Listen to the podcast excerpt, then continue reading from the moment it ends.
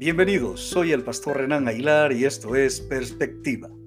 Del poeta cubano Rodolfo Loyola. Casi mira casi todo y casi nada.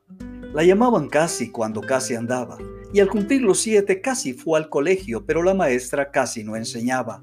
Pues siendo la casi una adolescente, casi niña, casi dama, encontró a un mozuelo a quien casi amaba.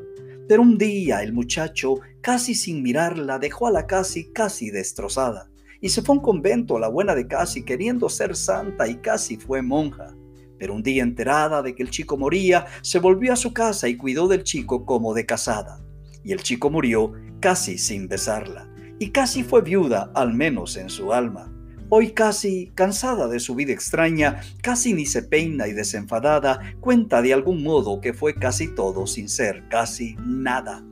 Jesucristo dijo en Mateo 5:37, pero sea vuestro hablar, sí, sí, no, no, porque lo que es más de esto, de mal procede.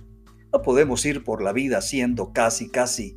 Termina las cosas buenas que has comenzado. Recibe a Jesús y tu vida cambiará. Dile, Señor, reconozco que soy un pecador y no puedo salvarme a mí mismo. Confieso Jesucristo, que tú moriste en la cruz y resucitaste al tercer día para darme salvación y vida eterna. Me arrepiento de todos mis pecados y por fe te recibo en mi corazón. Soy el pastor Renan Aguilar y esto fue Perspectiva.